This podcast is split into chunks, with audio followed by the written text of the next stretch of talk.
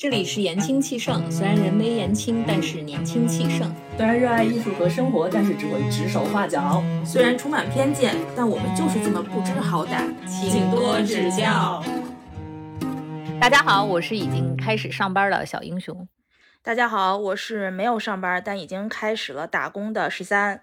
大家好，我是刚退出春节档，呃，从春运返程的小五。从我们今天介绍来看，就是我们三个又开始恢复了。正常的生活，我们也随着那几个片一起撤出了春节档，然后开始二零二四年的征途了。对，所以，我们今天这一期呢，还是准备给春节档收一个尾，因为我们上一次聊的时候，其实好多片子也还都没来得及看，当然还有一些没来得及看，人家就已经撤档了。所以，我们今天打算聊一下，除了最热的《热辣滚烫》之外的另外两部话题性也很强，在今年春节档也是头部表现的两部电影，一个是。第二十条，一个是《飞驰人生二》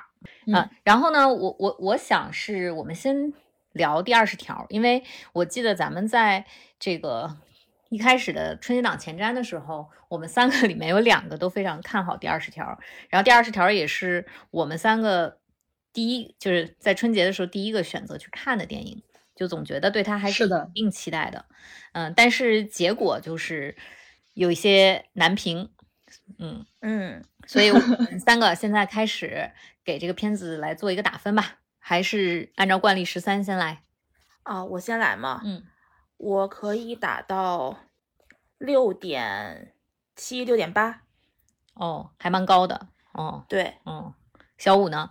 嗯，我大概是六点五。嗯，你们俩也比较接近，那我可能打的相对会低一点嘛，就是我只能给到六。我我在想啊，有可能是我的期待有一点点高，这是第一。第二是我对国师，我觉得他是一个，就不管他有多少非议，他还是一个大师，影史上大师型的导演。嗯嗯，你怎么能允许自己把电影拍成这样呢？就是 这，这是我的一个点。哥哥怎么可以这样呢？对，哥哥你怎么可以这样？爷爷你怎么可以这样？那个，这这个是。粉转路了，对吗？嗯，对我当年是有点路转粉，最近我有点粉转路了。对，就是当当年《满江红》，其实很多人就已经开始批评他了，就说他搞素食，然后在一个小地儿，就是呃绕来绕去，很闭塞的把一个事儿。呃，来不来去讲讲完了，煽一把情，大家都觉得这个就是国师在偷懒。但说实话，我看《满江红》的时候，我觉得他还是在拍电影，就感觉他还是个电影导演。他没，他还是他再想糊弄，他还是没有忍住用电影的方式拍了电影。但到第二十条的时候，我觉得他彻底的就休息了，就他电影的那块神经好像休息了，就是就是一直在拍电视剧，就是非常的潦草和糊弄。我我我稍微说一下这故事，因为我觉得咱们的听众应该一大部分已经看完这个故事了。他他大概讲的就是雷佳音饰演的一个挂职检察官被叫借调到河北的一个小的检察院啊，当然就是不是他在河北拍的嘛，但他故事里是不是河北咱们先不说，就是去了一个省城的这个呃检察院挂职，然后他在这个整个电影的过程中需要解决三件处于正当防卫。是否是正当防卫之间的事情？然后一件是已经被定成正当防卫，而那个犯人本人其实是在就是见义勇为。第二件是他的儿子在见义勇为的过程中打伤了他的同学，那是故意伤害还是正当防卫，也在就是纠缠中。然后第三件就是最大的事情，这个呃赵丽颖和潘斌龙饰演的一对苦命夫妻被村霸欺负。然后村霸强奸赵丽颖之后，又殴打这个潘明龙，然后潘明龙在这个恐惧的过程中反击，呃，然后杀死了村霸。他是不是正当防卫？也就是这三件事都裹缠在雷佳音及雷佳音的家庭中，他如何去解决？其实是这么一个事情。然后这也是高检授权和给出的案件，然后希望国师，呃，来将正当防卫这件事情拍出来。其实。如果你单纯的听这个故事，我觉得他的剧本还是有一定的心思跟巧妙性的，因为正当防卫这件事情本身就是探讨性很足，等于他用了三个大三个大中小的案子来反复的讨论这件事情。我觉得这个想法剧本还是可以的，但是呢，就是这个电影本过程中就是一直在用台词推进剧情，就玛丽跟雷佳音不停的在吵架，就不停的在抓小三儿，不停的在说你爱不爱我，不停的在演小欢喜，呃，然后他们俩台词跟这个整个主线是完全脱离的，就支线的喜剧情节和主线情节几乎毫无关系，这是一个点。第二个是主角并没有就这三件事给出任何解决方案，他就是来回来去的走来走去，然后插科打诨，说着一些那种很碎的台词，嗯，然后最后解决问题都是靠一些人的意外牺牲，最后呃。他还很潦草的让雷佳音进行了一段慷慨的激昂的 演讲，最后这故事就结束了，就是让观众情绪煽动了一下就完事儿了。我我对他不能原谅的地方，我主要就是觉得太潦草了，这个太糊弄了，就是你没有让主角做出任何行为，然后又用了一些喜剧桥段让观众笑，你以为观众就接受了，但是从现在的票房来讲，可能观众只接受了一半吧。嗯，你觉得观众接受的部分是他喜剧的部分，还是他？讲法律的这部分，我觉得还是喜剧的部分啊，因为你现在听到的周围观众的讨论，对这个片子就是，哎呀，特别逗啊，嗯，就对，嗯，所以张艺谋应该彻底拍一个喜剧嘛，这样他的票房会更高吗？嗯，我觉得他是不是吃到了《满江红》的甜头呀？就是。《满江红》不就是有一个大的案件在背后，然后中间全部都是小人物的喜剧，然后他认为用小人物的喜剧吸引观众先进来，再最后给你煽一把情，这个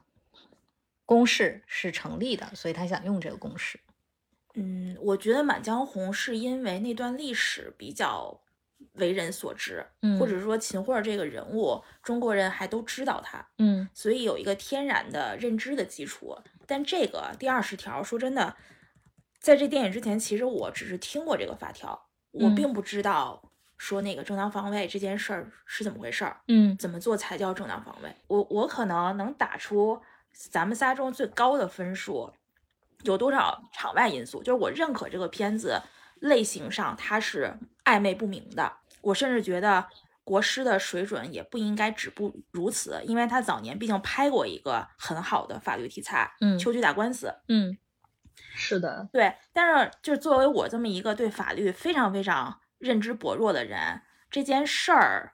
就这个片子之后，我反而关注起了第二十条这个法条，嗯，关注起了法律，看了好多那种普法的视频，好多那种法律博主去讲这件事儿，让我。有了些收获，所以我感觉这个片子对我的意义是场外因素。啊，嗯，对，其实我也觉得现在因为这个话题，它在映后已经就开始扩散了嘛，有很多法律界的人士在推这个话题嘛，然后他们在就着这个片子去评价。其实现在这个话题已经慢慢的下沉下去了。嗯，就最近那个第二十条的逆袭里边，其实是能看到四线城市的占比是很高的，就票房占比。它其实比就是之前排名在前二的那两部片子的那个就比例都要高，大家其实还是更愿意去关注这个正当防卫，因为正当防卫本身其实我们在现实生活中都很有可能会遇到，它是一个很贴近民生的一个法条嘛，嗯，所以我觉得可能它其实后续的话题起来，更多的并不是因为喜剧，还是因为它这个本身的利益和法律本身。是你你说的这个问题，就是你俩说的这个问题，是它的影响力是起到了下沉且普法的作用嘛？就他的电影是起到了这种社会意义。张艺谋，你看他选择这三件事儿，也是有他的想法的。那个赵丽颖跟潘斌龙在村里被村霸欺负，然后呢，他给出了一个这个强奸老婆。嗯啊，这么一个就是非常狗血，然后非常那个黄金眼一八八节目叫什么？法制进行时，对啊啊，就非常法制进行时那种狗血的故事，这个就是下沉观众一定会关注。然后还有一个就很小欢喜嘛，我儿子。在呃，在学校怎么着了？然后还有一个就是辅助性的辅助辅助打法的那个公交车司机见义勇为，然后防止别人性骚扰乘客的这种，这三个案子都非常下沉，就像看热闹一样，就观众会去看这个热闹啊。就是我觉得他选他的选择创作还是足够聪明的，我只是在想他就是沉迷在这三个案子来回搅和，但他没有去去让主角去解决这三个案件里的任何事情，是因为雷佳音，我看了一个段子啊，说雷佳音现在在中国电影市场上占据了一个独特的赛道，嗯，叫废物赛道，窝囊废赛道，对对，然后他是没有任何竞争对手的。所以，那国师是使用了雷佳音这个窝囊废赛道的这个无尽品性，就让他一路窝囊到底，是吧？对，最后，嗯，包括最后，我看他出来去慷慨激昂，我也没有觉得很感动。嗯嗯，就我的感动点和震撼点完全不在他最后那十分钟的独白，嗯，而只在于赵丽颖那个纵身一跳，啊，让我吓到了。嗯嗯，对啊，这就是我又想说的，但是我我我觉得也能原谅国师吧，就是。你们不觉得这三个案子不是这三个案子，就整个这个故事都完全是靠女性的牺牲跟坚持才促成的吗？因为这里面雷佳音是窝囊废，她就是不坚持，哎，没事儿，无所谓，然后先先把事儿办了，然后坚持。呃，潘斌龙杀村霸是正当防卫的，是高叶饰演的那个女检察官，从头到尾刚硬到底。就坚持我就是不起诉，就是就是正当防卫。然后第二个就是他儿子，他儿子在学校见义勇为，然后雷佳音也是没说什么。但他老婆玛丽，一个女性，就说我儿子就是见义勇为，我不能让我儿子就是蒙冤。然后第三个就是刚才十三说的这个赵丽颖这个角色，她被强奸后，她老公杀了对方，被关起来了，所有的人都在逼迫这个。这个女性，这女性还是一个哑巴，她无声，她没有办法发出任何的声音。但她最后发现这件事情就是被逼上绝路以后，就从六楼纵身一跳跳下去，就是以自己的牺牲来对抗这个事情。然后这件事情就突然就以她的跳楼作为了一个情节的 巨大进展，就是想逼迫她的人也不逼了，然后不敢不敢作证的人就出来作证了，然后事儿就解决了。嗯嗯。但我回想起来，我觉得在张艺谋所有电影里面，嗯，都是女性在牺牲，而且张艺谋在歌颂这种牺牲。你想，上一部争议最大的就是那个女孩被强奸嘛，就是在《满江红》里面，嗯啊，当时也引起了争议。然后，我认为在大部分的男性创作者眼中，也许他们认为女性的牺牲等于美德，嗯。对啊，他们感觉自己在歌颂女性，嗯，在赞美女性，嗯，但殊不知，部分女性并不接受，嗯嗯嗯，因为国师是五几年生人嘛，然后在他的这段创作高峰，以及呃，就他周遭的，不管是作家还是呃男男性的导演创作者，甚至是女性的，就这一代人，他可能是一代人的思维，我觉得现在是有点有点变成不一样了嘛，从他们这一代。我也感觉对女性最大的赞美就是你美强惨，然后你牺牲，你为爱 付出，你娘道，就是对她最大的赞美。可是我觉得这个价值观还蛮古早的，就是有点像一种道德绑架，你就要求这个人物必须得做出这种牺牲，你才能被认为是个好女人或者是一个好人。我觉得这个对人物真的是一种，或者对对现实中的人也是一种道德绑架。嗯，反正不管国师本意如何吧，就我最近特别不愿意去揣测创作者的本意，有可能他是为了创作而进行的一种戏剧性描写，但是传达给我的，我会觉得它是一个古早的价值观，就是他对女性有一种道德绑架。嗯，就是他，当你成为一个时代往前走的献祭品的时候，这是你作为女性最大的价值，这是他一直以来给我的感觉。我觉得这是他的美学，他觉得女性牺牲是美德，但是同时也是美学。嗯，就是。这好像就是刻在很多人创作基因里的东西，嗯啊，我们回溯文学作品，好像也是这样，是，嗯。嗯，这个可能跟他成长环境有关系，而且他就是可能自己也并不能意识到他这个局限，就像上一部他不是拍到了那个就是女性被侵犯的那个画面嘛，然后不是有很多人就打击了这一点嘛。然后当时是拍了那个女性被撕衣服呀，然后被抱来抱去的那种画面嘛。然后这一部里边，我觉得他是有在规避的，因为他是就是拍的那个就是呃受害人被侵犯的镜头，它是一个侧面的。然后呢，他其实是把那个受害人跟加害人两个人就都拍进了框里，然后并且一闪而过，他没有就是拍这个被侵犯的过程。然后就相比于就是那种性的伤害的话，其实那一幕看起来更像是暴力伤害。我觉得他是有在规避的，但是他自己可能就是意识不到，就是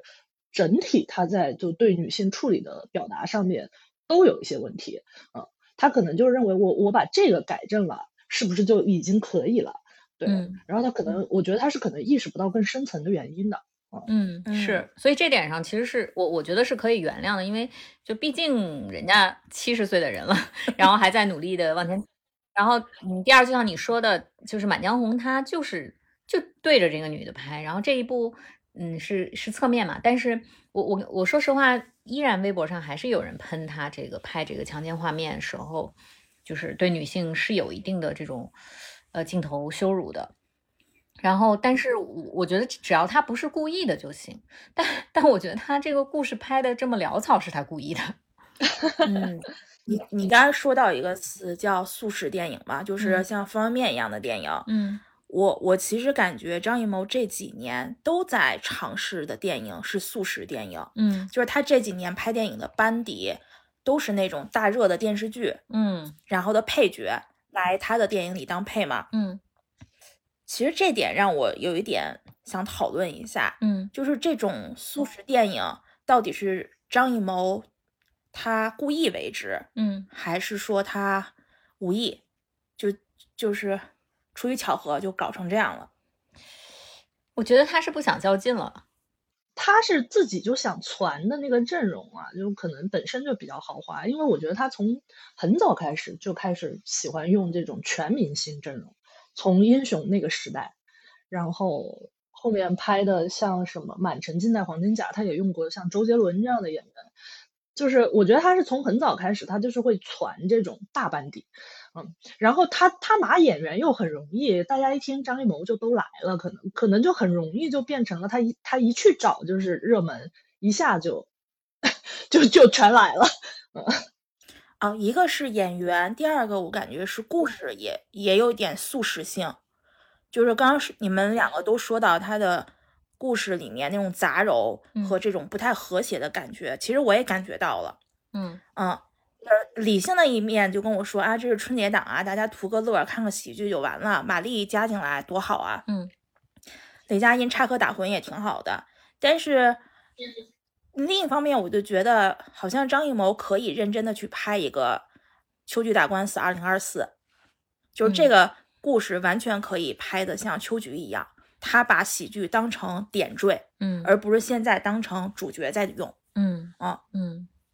我我回答你我的感觉啊，我我隐隐的觉得他是觉得现在这个时代，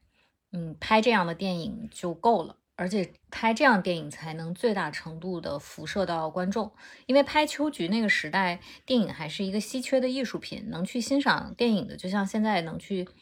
去欣赏一些，就是比如说所谓的高雅艺术的人，嗯，去去呃，就是。就是可能是百分之一或者百分之十的观众，但现在电影在中国是一个大众范围，就是更大众的市场嘛，它的人均观影人次也已经下沉到四五线城市了。那他希望他的电影更大程度的辐射和影响观众，就是他觉得这样的东西是才能最大范围辐射到呃所有的更大程度的观众，这样观众才能看得懂。然后我觉得他也应该有这种就是比较粗暴的意识嘛，就是我们都能意识到这种东西，就是首先呃拍的像电视剧。我们说的话也都是那种碎话，这样观众能够相对接受。第二是把尽量把这个普法的这个案件弄得呃非常狗血、非常小呃非常大家都能看懂，像看热闹一样。然后第三是用最大众的演员，然后而且是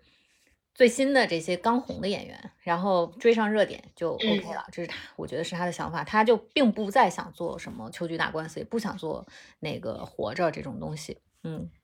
但我感觉就是这几年来一直被诟病的那些电影，嗯，大家讨论的都是同一个问题，就是拍的有点糊弄人，嗯。嗯嗯，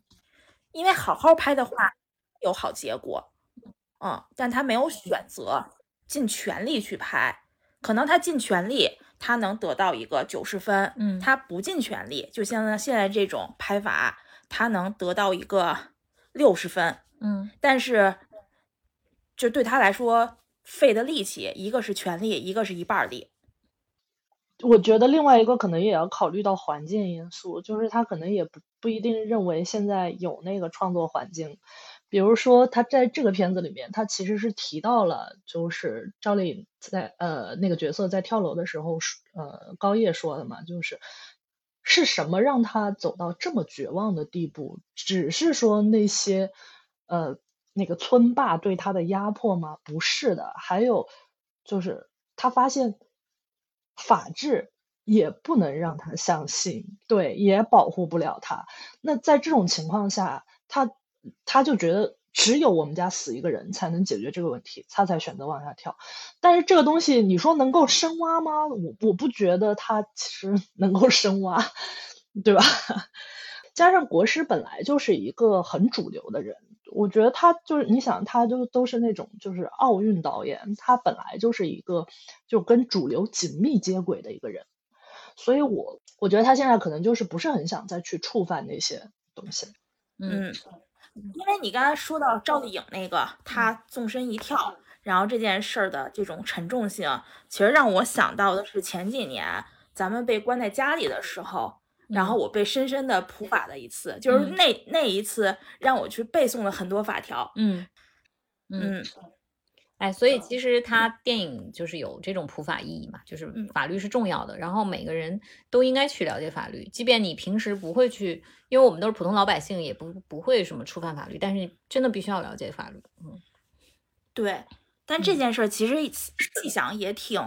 挺残酷的，就是每一个法律它的每一次的进步跟修改和每一次的普法都伴随着利益的，或者是伴随着一些代价。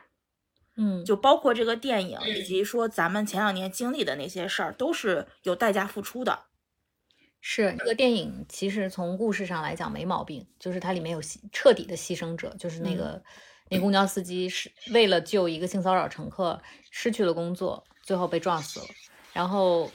最终昭雪的是这个潘斌龙这个角色，他他老婆就是纵身一跳，也没有去描写他会不会有任何的后遗症啊。然后。最最小代价的，但是因为是个小事儿嘛，就就是玛丽进了看守所七天，嗯，就是就是好像，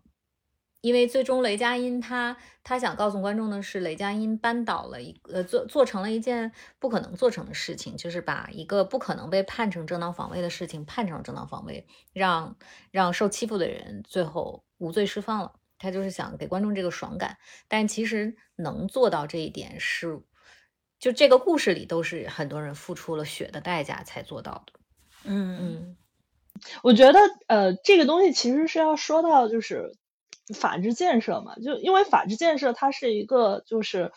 包括我们法律的修订，它是一个不断的是要去根据具体的情况，然后不断新发生的情况就不断调整和修改的一件事情嘛。因为随着人们思想的进步啊，道德的就是完善啊，然后那个。我们的这个就是道德标准，其实也会不断的发生变化。那法律作为就是约束人的这个就是最基本的道德标准，嗯，道德底线，那它其实也是要根据人的这个道德底线的变化而不断的去变化的。啊，像我们呃八九十年代的时候有一个罪，八十年代吧，有一个罪叫流氓罪，你们知道吧？嗯，知道，嗯，知道。就是对，然后后来就是因随着这个。社会的推进啊，然后就是男女自由恋爱的风气，然后还有就是这个呃性意识的开放，这个罪的罪名就要被取消啊。对，但是一旦对，但是一旦被取消了之后，它可能又会出现很多性骚扰的问题啊。然后这个性骚扰又要怎么去裁定？所以它就是会不停的去这样，就来来去去摇摆。嗯，那随着社会情况的不断向前推进。呃，你你这个法律的那个调整是肯定是会有的。那在这个过程之中，其实它怎么来调整，就是根据过往发生了有有多少这样的案件，然后我们判了多少这样的案件，然后我们呃一段时间之后去回溯之前的案件，发现啊，我这么判其实是有一定问题的。那我可能就要针针对这些问题我去修改，以免后续再发生这样的错误。但是所有的这些东西都还是要。呃，依靠之前过往的案例嘛，所以其实，嗯，血淋淋的案例确实是发生在前的。这个它在推进的过程之中，其实是一个不可避免的、不可避免的存在吧。只有我们可能呃更加的具有前瞻性一些，可能才能稍微的规避一些。但是我觉得它终究可能是一个确实没办法的事儿，所以这个事情确实是说起来是很残酷的。嗯，嗯，我感觉就是任何时代、任何国家，包括当时就是咱们看溯源，给我的感受是。代价一定是要付出的，只有代价够大，才能推动法律和法治往前进。就是，即便说有过往一万个案例，都不如一个能激起民愤的，然后被舆论炒热的案例，嗯，能够带动法律往前走。嗯，是。哎呀，这个事再往深了说，就是出了问题想解决得闹啊，不闹是解决不了。但是你要知道，就是在这个。正当防卫里边，它其实就是新增的那个指导意见，就是要求切实去防止谁闹谁有理，谁死伤谁有理的错误做法。对，对，当然了，我其实我觉得，就是受害人去闹，其实真的他很多时候是情有可原。其实他这个故事里不也是吗？就是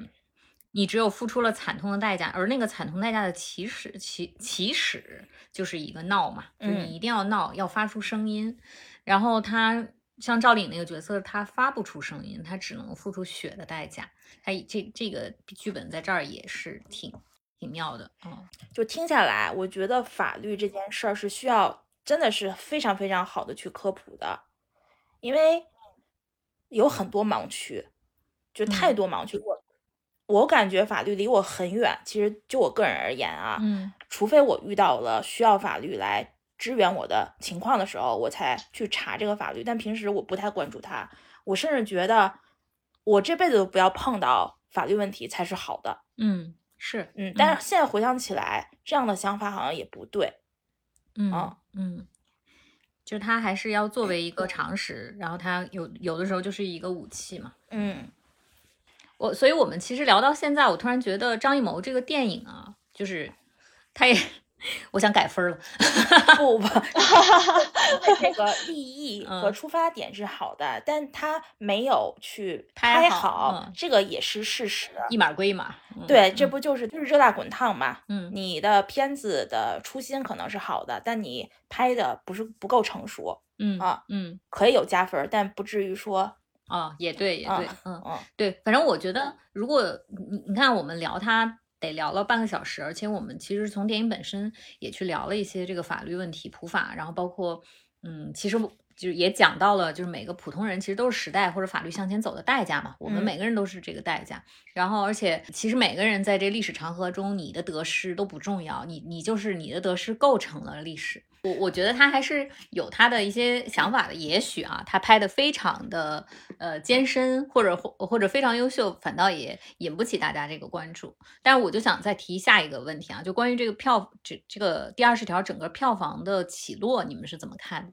因为它曾经是春节档的呃一二号种子，但是在上映以后，它不仅说没有说没有。没有成为这个前两名，而且他被前两名甩的比较远。他并不是说像那个《飞驰人生》跟《热辣滚烫》是咬的比较死，他就彻底被甩开了，甚至差一点输给《熊出没》。他现在超过了吗？超过了，今天刚超过一点点《熊出没》。哦，嗯，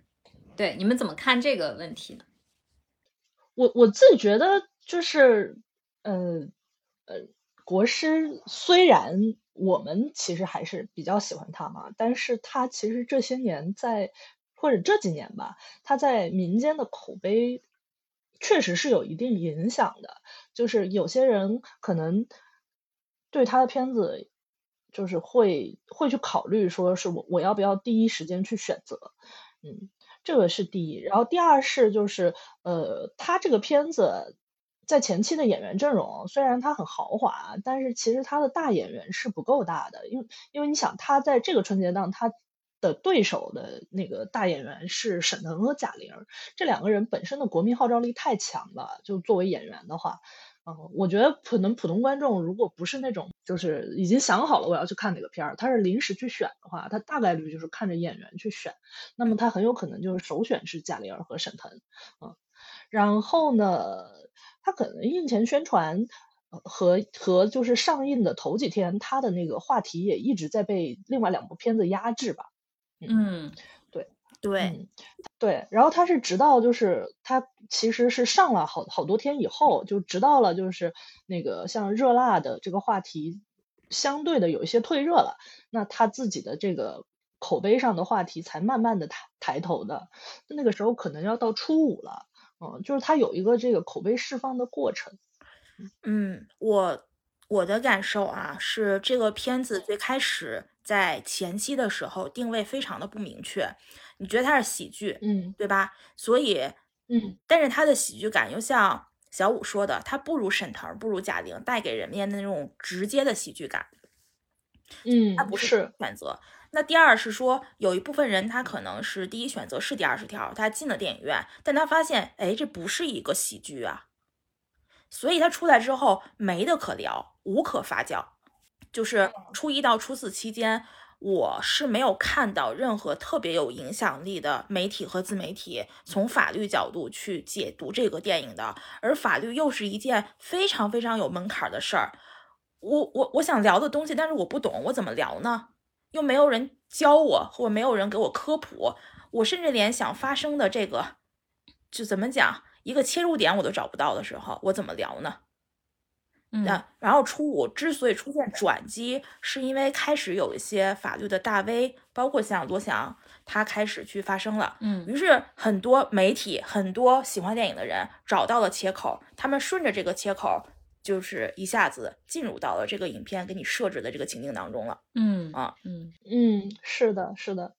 那我。那我有个问题啊，那其实这个，嗯，就是比如讲普法或者讲二，因为不管你里面有多少喜剧的这种段子，它还是一个主线，还是一个法律的故事嘛。这个法律故事可能在初始，它是不是就是没有办法在春节档燃烧？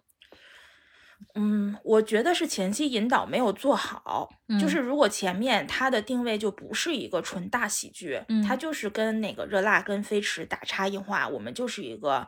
法律题材的，嗯，上来就是直接去讲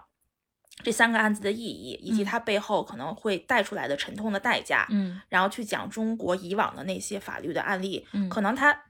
初二就能有话题出来，也许能帮助他突围，但现在他的时机已经错失了，他距离前两部的票房差距已经高达十亿了，嗯，即便今天他再追也追不上了，嗯。我觉得他用的那个营销的策略跟去年《满江红》是一样的。我觉得这也是法律造成的门槛儿，因为《满江红》再怎么说这段历史大家都知道吧？嗯，就算不深了解，多多少少从电视剧、从书里都了解过。嗯，出来都能聊，最次最次也能聊一句：“哎呀，这个片子的秦桧跟我想象中的不一样啊。”嗯，或者再次再次也能背个诗啊。嗯，但是这部的门槛就是很高，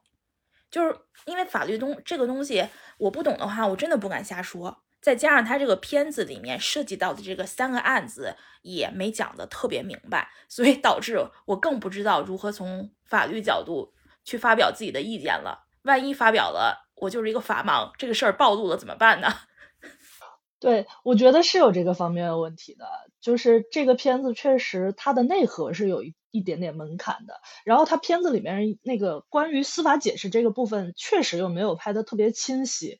就是咱也不知道为什么就定义成正当防卫，他在那里面解释，他也没有什么，就是拿出什么法理来跟你分析啊，或者什么样的，让你知道哦是这样。然后他也没有说，就是呃为什么这个在故意伤害和这个正当防卫之中，他选择了滑向正当防卫。他他用的是那种很煽情的话术，他用的不是就是法理的分析。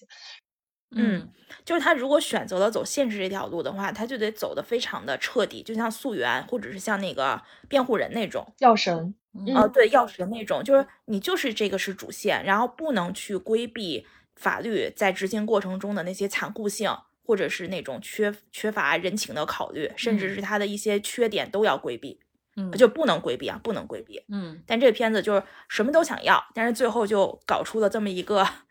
方便面，嗯，是对，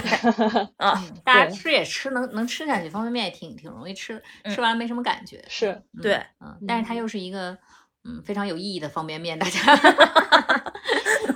对，对，然后他那个法律的东西其实都是场外的嘛，就像呃十三他那个看完之后很感兴趣，会去查很多东西，这个这个作用他真的是有的，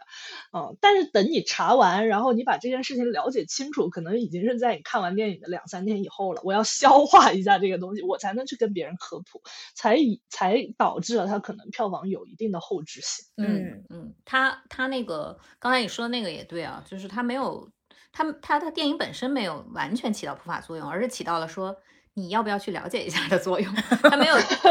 普普及这个法律，就是到底怎么定义正当防卫啊？嗯，就是你你看我们三个看完了以后，我们都有点迟疑。如果说你你不煽动我的情绪，我们真的站在法律角度，那案子是应该这么判吗？那依据是什么？所以我觉得这个片子它的市场。营销和宣发做的并不是特别到位，嗯，就是他应该在一上来。的时候就把这个调子定好，因为本来就是一个略有门槛的一个题材，然后在没有定调的情况下，观众就是找不到方向去深入去观看，甚至去讨论，嗯。啊，如果他初一初二，甚至他可能前面有点映，我就把调子定好，但可能效果会比现在好。是，而且。他如果就是这些口碑预埋的更早一些。让大家可能我看完之后，我一搜，哇，好清晰，我一下就懂了，那可能也会更快。他现在就是，嗯，那个也没有做提前点映，然后好像口碑也没有做提前的预埋，嗯，它都是埋在比较厚的地方。嗯，对。那咱们最后再猜测一下，你觉得这个片子最后的票房落点会是在多少？我觉得最后应该二十，二十一二收官，可能二十二、二十三左右。嗯嗯。也可以了，其实这个片子已经很 值了。你们觉得呢？我觉得可能二十二、二十三。我想猜一个更高一点的，我希望就是他能过二十五。哇，这么想来，如果他最终的落点啊，咱们就说最高二十五的话，他已经非常胜利了。因为国师是用一两个月的时间拍完的，他去年六七月份才拍，今年的二月份就上了。这这个整个还没有大就大半年的时间做完一个片子，嗯。然后还拿到了二十五亿的票房，还还起到了一些这个普法作用。但是国师啊，还是好好拍吧，咱们不要再搞方便面了。是对，是，咱们明明可以搞一碗手工的红烧牛肉面的。对，这个我也同意啊。我虽然就是站在就是希望能够更大的、更利于普法的角度，我会希望就是它票房高一点啊。但是我觉得国师这个拍的确实是。太草率，太敷衍了 啊！我们喊话国师，叫他认认真一点，是吗？没有，我觉得这个就跟那个普法一样，就是如果越来越多人有这样的想法，可能有一天国师能看到。也不要对一个七旬老人过于要求，希望他。顺心如意的发挥自己的水平吧，但是就是我只是觉得这个是太有失水平了。嗯，就就像十三说的，你也不用再做当年的那种什么精工细作了，但是至少是碗红烧牛肉面吧，别别就是泡碗方便面就出来了。嗯，毕竟他这个年纪就是拍一部也少一部嘛，那是这样的情况下，就我们还是希望他就是最后的生涯能够就多留几部精品给观众。珍惜一下，哎，算了，人家伊斯特伍德还拍到九十岁呢，啊，嗯，以这样的祝福结束对二十第二十条的这个聊聊吧。然后我们进入下一部片子，也是除《热辣滚烫》之外，今年春节档最火热的一个片子《飞驰人生二》。嗯，它应该是预售最高，然后大年初一那天应该也是最高，然后它是到初一后面，呃，然后初二慢慢被这个《热辣滚烫》反超了。它现在基本就是冠亚军，就是他俩了，嗯。然后我我我觉得我们也还是按照惯例来打个分吧，给《飞驰人生二》。但是我要提前说一下，由于我们这三位主播中有一位是韩寒的黑，哦，不 是黑，我不太就是我不喜欢韩寒电影，也不太喜欢他拍电影的这种调子，这还不叫黑。嗯，韩寒还这个选择不去看这部电影，所以我不打分了。嗯，好，那因为我跟那个小五。呃，都看了，而且我们俩在不同程度，呃，我们三个其实不同程度上都是体育片的爱好者，所以首先我们俩先打个分，然后接下来我们讨论一下《飞驰人生》以及体育电影吧。嗯，小五先来。嗯，我我要先说一下，我是非常喜欢这个片儿的，也呃，我应该是能够打到七点五。嗯，对，这个好像是就是节目以来我可能打过最高的分。哇哇。嗯，我都不好意思打分了。因为我说我我我我的感觉是我还算喜欢，我可能打的分不会特别高，然后我也是打七点五，就是如果我特别喜欢，我可能会打到八点五。对你是一个比较宽容的人，呃，所以我们俩其实都是给出了七点五，呃，说明其实这片子吧，大概也就是值七点五。对啊，啊，差不多，豆瓣也七点八嘛。落点可能会再稍微降一点，对对，差不多。因为我觉得它其实可能是对比国产体育片里面算是一个比较优秀的存在，但是它要是去攀那些就海外那些就是特别优秀的体育片或者是赛车片的话，它还是达不到那个标准。嗯嗯，是。那你要不要说一下你为什么喜欢这个片子？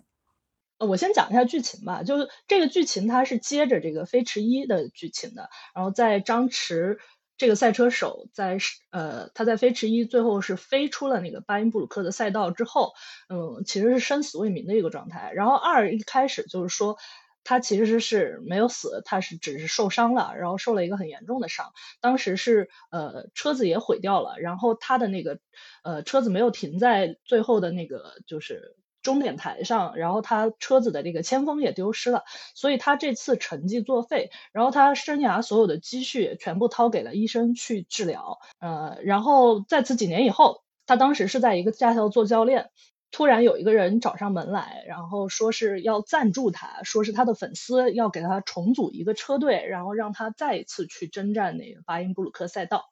嗯，当时的张弛已经处于一个人生非常低谷的状态，他已经是一个半退役的状态了。然后呢，他同意这件事情是为了呃从这个老板这儿捞到一笔钱，而这个老板赞助他是因为这个老板自己开的是一个那种盗版的。老头乐的厂子，然后这个盗版老头乐有很多的版权问题，几乎是濒临破产了，所以他希望能够有一件就是好的这个新闻能够挽回他们厂子的口碑，然后重新的去让他们厂子看能不能再接到一点商业，就是再有一些商业价值或者能有一些广告方面的就是赞助。对，然后呃，所以他们两个就一拍即合，是决定要做这件事情。但是张弛当时的伤病非常严重，所以张弛就不打算自己开，他是打算，嗯，找一个年轻人帮自己开。他就看中了这个厂长的儿子厉小海，嗯，然后呃。他就带着厉小海去训练，然后把当年的技师季星，还有那个就是他的这个副副驾上面那个给他报信息的那个人叫宇强，就就是尹正演的那个人一起拉过来，嗯，几个人就是决定重组车队去征战巴音布鲁克。嗯，在登上巴音布鲁克赛道之前，张弛本来想的就是让厉小海先跑自己的车，因为有一些零件其实没有完全的配配备上。他自己没有钱嘛，嗯，所以他们当时是想，就是说，呃，只要厉小海有成绩，能拿到积分，他也就算是给赞助商一个交代了。他自己的车就开一一小段路，拐几个弯就停下，呃，然后厉小海果然没有让他失望，厉小海最后跑到了好像是第二的成绩，嗯，但是，呃，就是张弛自己踏上赛道之后，他就突然感觉自己可能是内心的一些最深的欲望被唤醒了。嗯，当他在这个赛道上开出去了之后，他就不会愿意再停下，然后或者拐个弯再就退赛。嗯，所以最后他其实还是克服了一切的努力，完成了他的这次比赛。嗯，整体来说，就飞驰就是这样的一个故事。呃，它其实算是一个体育片的比较常见的套路嘛。然后一个老将迟暮，嗯，再重新站起来，然后重新去征战自己当年的这个。赛场的这么一个故事，嗯，它没有特别多的这种就是花里胡哨的噱头，但是我觉得它好的地方在于，第一，它其实是作为一个体育片来说，它非常的纯粹。嗯，它没有什么特别多的上价值或者喊口号的东西，就跟前些年就是我们能够看到的一些体育大片，比如说像就是夺冠啊或者中国乒乓这些，就是价值观已经超越了去呈现体育本身，这这种是不太一样的。嗯，它就是纯粹的去拍了一个运动员对自己所执着的运动的热爱。然后第二是我觉得它其实呃嗯也直面了很多就是国产体育片之前。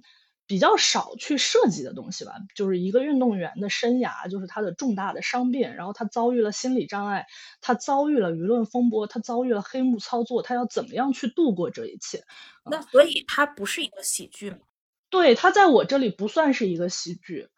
我觉得他就只有在最开头，他组装车队，呃，然后去那个老头乐场用老头乐赛车那一部分可能比较喜剧之外，中间其实所有的喜剧点没有刻意呈现，基本就是靠沈腾的自己表演会带有一些这种幽默，而且他的幽默其实我觉得是为了消解这个片子里边有一些这种，嗯。可能会显得矫情的地方，因为毕竟是韩寒的文本嘛，那他可能会有一些这种，对他可能会有一些台词啊什么，就是那种人生金句那样的东西。那你让沈腾他表现出来，就是你不会觉得他是矫情的啊，对。然后他后面就是一个很流畅的在拍体育片的过程，他拍的也非常成熟，嗯。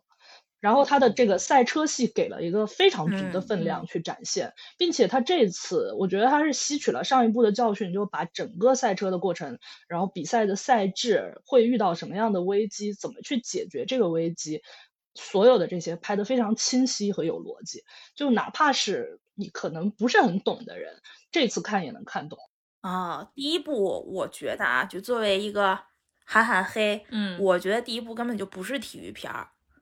它跟赛车这件事儿没有太大的关联性，它只是借，呃，沈腾这个角色去开开开这个赛车，嗯，讲了一个组团队，然后一个喜剧故事，嗯，讲了一群男人为了梦想的所谓的再拼搏一次，但是他没有什么体育精神，或者说呈现不够吧，就太也太松散了。第一部，嗯，他第一部我感他没有想明，呃，也不是没有想明白，第一部他可能有点犹豫吧，他第一部感觉是。想做一个中年危机的人如何成长，或者如何打破中年危机，然后赛车是他的一个打破的媒介，但他这一部就是在讲一个运动员如何嗯面对他的所有的问题和困难去解决，他就是纯体育片了，嗯。嗯，想。想的比较清楚，放弃了很多东西，包括他上一部，他不是有一个儿子嘛，沈腾那个角色，然后感觉他一开始是呃妻离子。姊妹散，姊妹散，对，其就是，但他要为了他儿子如何如何，他等于可能有一部分情感还想放父子情，为了儿子如何，然后他如何振作，但最后嗨的点，他自己拍的嗨的点都是最后他那个赛车冲出去嘛，呃，儿子也没没没提，最后提都没有提他儿子，嗯，然后这一部他就干脆舍弃了儿子，然后也没有女女性，儿子就国外了，直接送国外，交代一嘴。然后一个女性都没有，他们就是车场 仨男的。我我呃我也还可以，就是我也算相对比较喜欢这个片子。喜欢的原因也是跟小五说的差不多。我觉得它是一部真正意义上标准的体育电影，且是一部以大商业片作为基准的体育电影，这个还挺不容易的。其实它跟二二十条的某些意义有点像，因为。其实中国人他也不怎么进行这个普法教育嘛，嗯，然后中国人也没有什么所谓的体育精神，因为我们所有的竞技体育都是举国体育，呃，都都像像小小五说的似的，呃，夺冠和中国乒乓，他们赞扬的是运动员本身嘛，也许赞扬了，但他更多的是赞扬的是体制，是中国人，是这个国家的精神。他有的时候运动是体现的是国家精神，嗯，但是飞驰人生。它作为一个体育电影，它聚焦的是人，聚焦的是竞技本身。它首先是把赛车这个竞技的规则和里面所有的赛场内外的因素全都讲清楚了。其次，它也讲了运动员，就是运动员他不是说，其实很多运动员，真正的运动员不是说被。呃，举国体体制保护起来，然后你全心全意只做体育这件事儿就行了。你是有很多的呃烦恼的，就是你要面临伤病，然后包括面临非议，然后面临误解，然后面临你有可能要退役，然后你面临退役之前，你如何去结束你的体育生涯，这些他全全都讲到了。而这些其实是真正的体育电影要讲的东西嘛。最后就是关于赛车这件事儿，虽然 虽然说拍的。刚才小五是不是也说了，就是可能不如《极速风流》，然后包括贝尔的那个《极速极速车王》，对《极速车王》，但是，嗯，赛车本身它也算拍到位了吧，因为它是韩寒真正热爱的东西、擅长的东西，比较肯定的啊。然后最后我觉得，我看到中间，因为我我大概能够明白他这个体育奖的这个事情嘛，大差不差，他也没有。说特别矫情，就最后就是赢了嘛，嗯，但是他中间有一段他让运动员讲出了两件事儿，其实这是运动员必须要去面临的事情，就是，呃，你不是光努力就行的，也不是光训练就行的，你要直面你自己本身要面对的那个恐惧，就是你要直视那个恐惧，然后并且，呃，迈过去。然后第二是，呃，哎，刚才小五讲到他拿到那个签签封的事儿是吧？对他拿到签封的时候，就是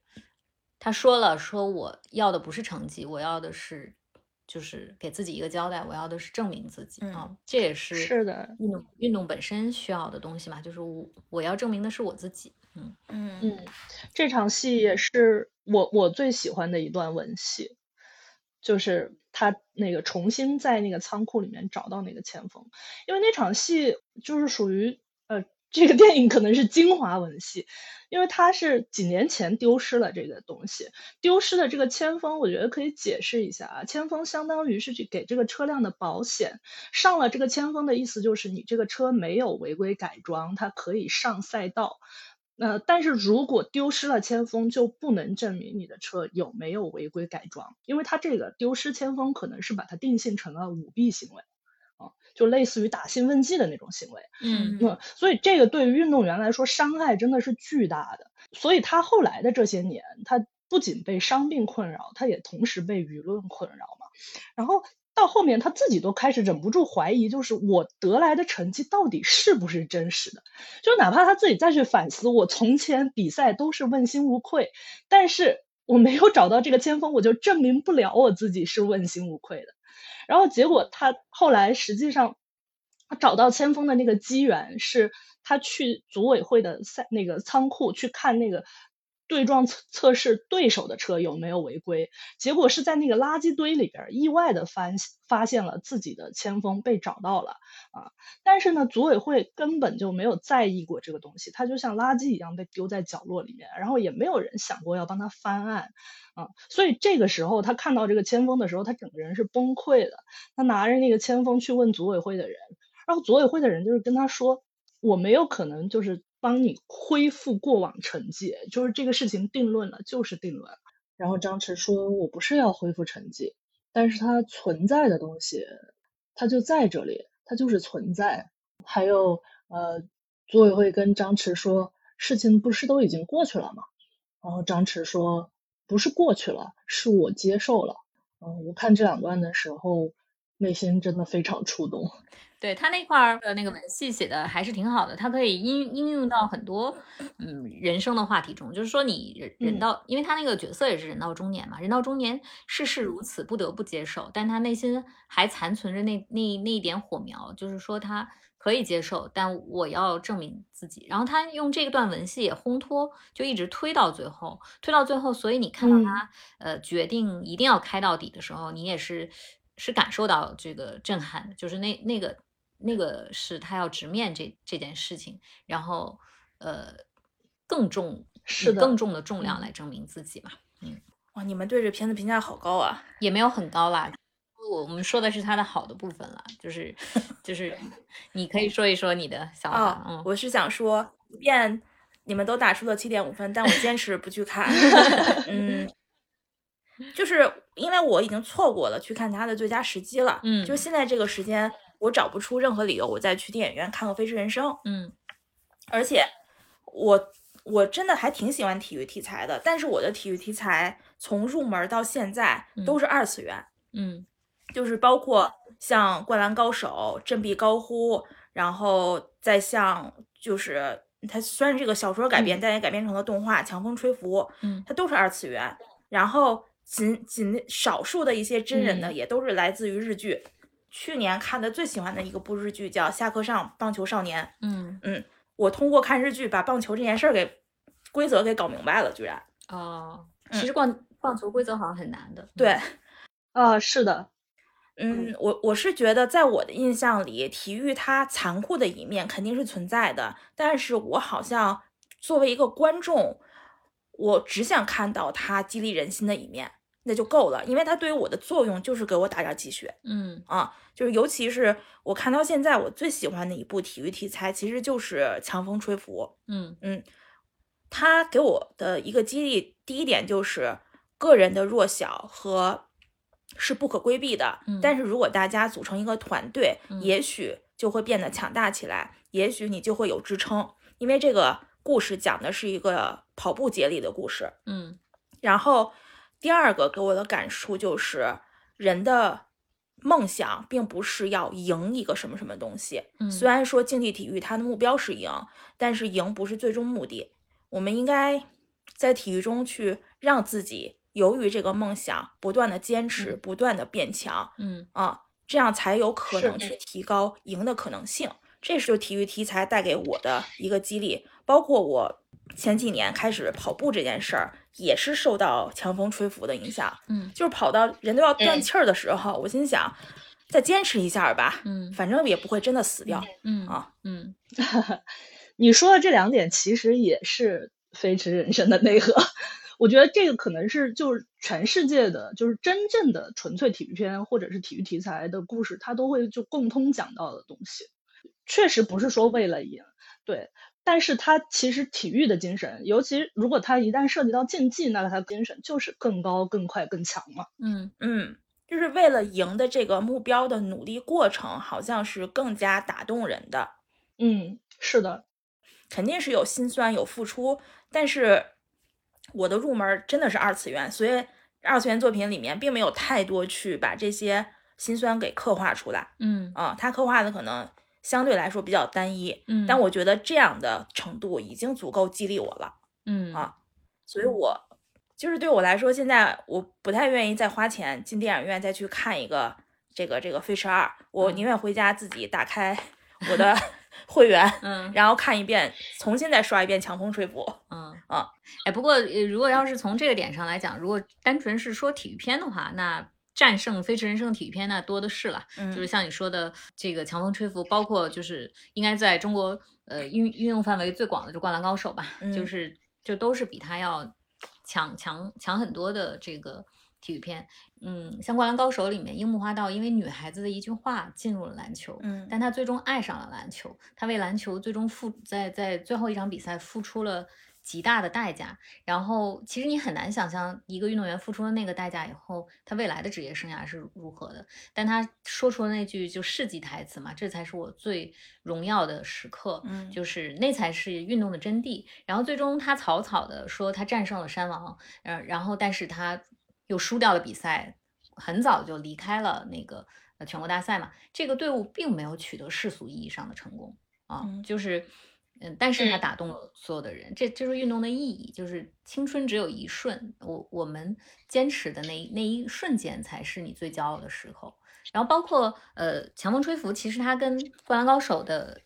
意义稍微有点不同的是，它用长跑来隐喻人生嘛，就是嗯长跑它跟篮球不太一样，篮球是对抗，长跑是坚持。我觉得体育精神其实到那个到这些优秀的体育电影里面都是。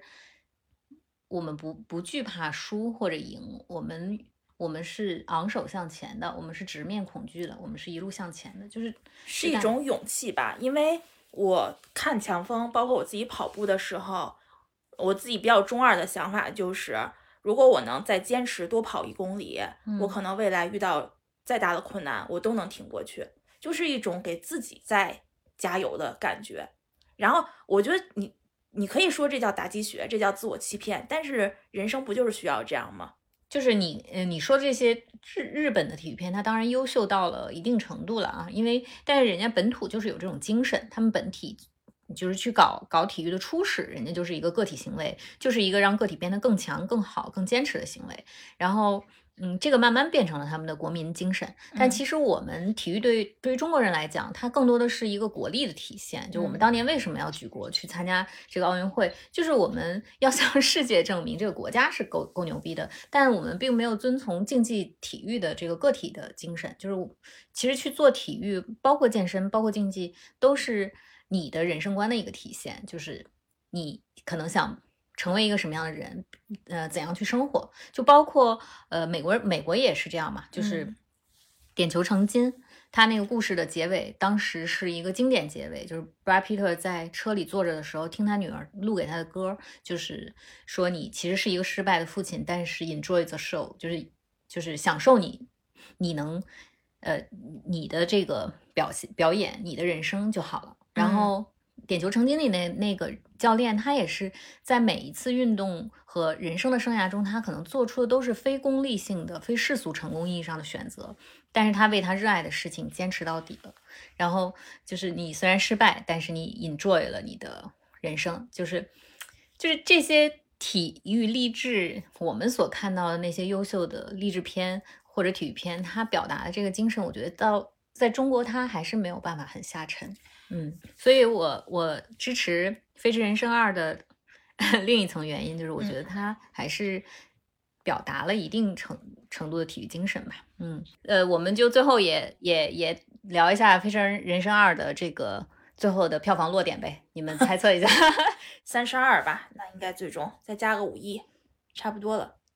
嗯，我也觉得差不多三十二。嗯，我觉得。结束了，其实我们把春节档最热的三部都讨论完了。嗯，你们觉得就加一个小主题啊？嗯，你们觉不觉得今年春节档属于有点虎头蛇尾？就前面起的还挺猛的，猛的。嗯，一下冲到了八八十亿，但是现在来看，它的几部的后劲儿都不足。嗯，就没有一部能够形成像当年就是《流浪地球》或者像那个人潮汹涌这种。就它后续还对肠胃效应，嗯嗯，我觉得还是不是跟现在的观众环境有关呀？就是观众看，就像哎，刚才是你说的吧？观众一开始来看电影，他就是找春节闲的没事儿，我得有话题聊。对对。然后最近上班了，又有新的话题了。啊，我觉得现在到今天为止，电影好像已经从一个大家去欣赏的艺术，变成了一个。微博上的一个 tag 了，就是它的 tag 属性越来越强。嗯，是哦，因为它，哎，所以这个大家也都迷茫了嘛，就接下来的电影该怎么去做？就是我最近又听到大家又开始说，我们一定要抓住情绪。你看《热辣滚烫》带给了大家多少情绪价值？然后就在想说，啊，又要抓抓新的情绪了吗？我是觉得，就是今年的春节档，嗯，虎头蛇尾，其实。我一个是跟嗯热辣滚烫有一点爆开的那个感觉是有关系的，因为它的那个话题真的是嗯在初一的时候炸裂，然后让大家就是把大家目光全吸引过来了，然后以至于营造的好像就是这个档期很热闹的感觉。然后第二个是呃一下撤了四部片子，搞的就是好像后就没有后续，其实。呃，春节档后面跑长线的片子有有不少，其实是在节后发力的。但是呢，咱们今年因为断层太明显了，一下撤了四部，就感觉就忽然感觉这档期，哎，怎么就这么点东西的感觉？然后你看完了一个片子，你可能再去想找下一部，你的选择都很少。嗯，然后第三是可能这三个片子虽然就是有三个真人片，然后再加上《熊出没》，虽然可能呃就是。都没有到及格线以下的，但是你要说就是都有多么强的话题延展性嘛？目前看起来，嗯，电影本体都不够有，然后有的都是场外话题的一些延展，比如说像热辣的贾玲减肥，或者是像张艺谋的，就是呃这个场外的对第二十条的解读，它都是一些场外的东西，嗯，所以其实，所以其实可能关于。对电影本体能衍生出来的东西比较少了，就是所以导致了它看起来好像后续比较乏力。对，但其实它在这个档期内的整体票房今年还是相当成功的。是，这得益于他们前面的这些大营销啊，然后这个大话题啊，大爆开的这个热辣滚烫。嗯对，这个是的，给我一感觉好像现在做电影本体只要做到六七十分，然后。一定要有一个爆款话题，就可以做成爆款电影。因为回想一下，从去年前年开始就是这个现象，场外的讨论永远比讨论电影要热。嗯，大家讨论的是话题。嗯，对。甚至今年春节档，我觉得最电影本身最热的话题是评社。哦，就对这件事儿激起了双方激烈的讨论。是，今年全是场外的，就是首先是那个。就是初一的，就是贾玲瘦没瘦，是瘦了什么样？第二是呃，夸夸夸几个片子撤档，然后又激起一波讨论，然后又开始评社，又激起一波讨论，就是所有讨论的点都不在于主体本身。嗯，可能这是未来电影的新的形式吧，就是要赋予更多的场外的价值、话题价值。也不知道这个是不是就春节的档期特色？嗯，可以看看今年二零二四年，这也就才刚开始嘛。然后三月份会进入一些呃更有个性的片子，比如说三月一号的《周楚除三害》是台湾片，然后三月应该是三月八号吧，《沙丘二》，我们期待《沙丘二》就要来了。然后再之后，呃，清明档和五一档都会有一些强片。然后今年暑假档很多人也期待嘛，就《哪吒二》有可能要在暑假档上。嗯嗯。那那我们稍微也预告一下，我们接下来可能会聊的话题。我我们三个都是很喜欢沙丘的人，所以本来是呃，或者说我的知识储备我聊不了沙丘，但是我们决定还是要挑战一下，所以我们的下期或者下下期可能会聊沙丘和维伦纽瓦。然后大家有什么想听的，也可以给我们留言。嗯嗯，那就到这里，我们三个正式撤出春节档。对，是的啊，嗯。好，那就祝大家今今年工作顺利吧。然后期待我们的订阅在这一期之后再涨个几几百。对，多给我们留言。好的，好，嗯，好，先这样。嗯，拜，拜拜拜。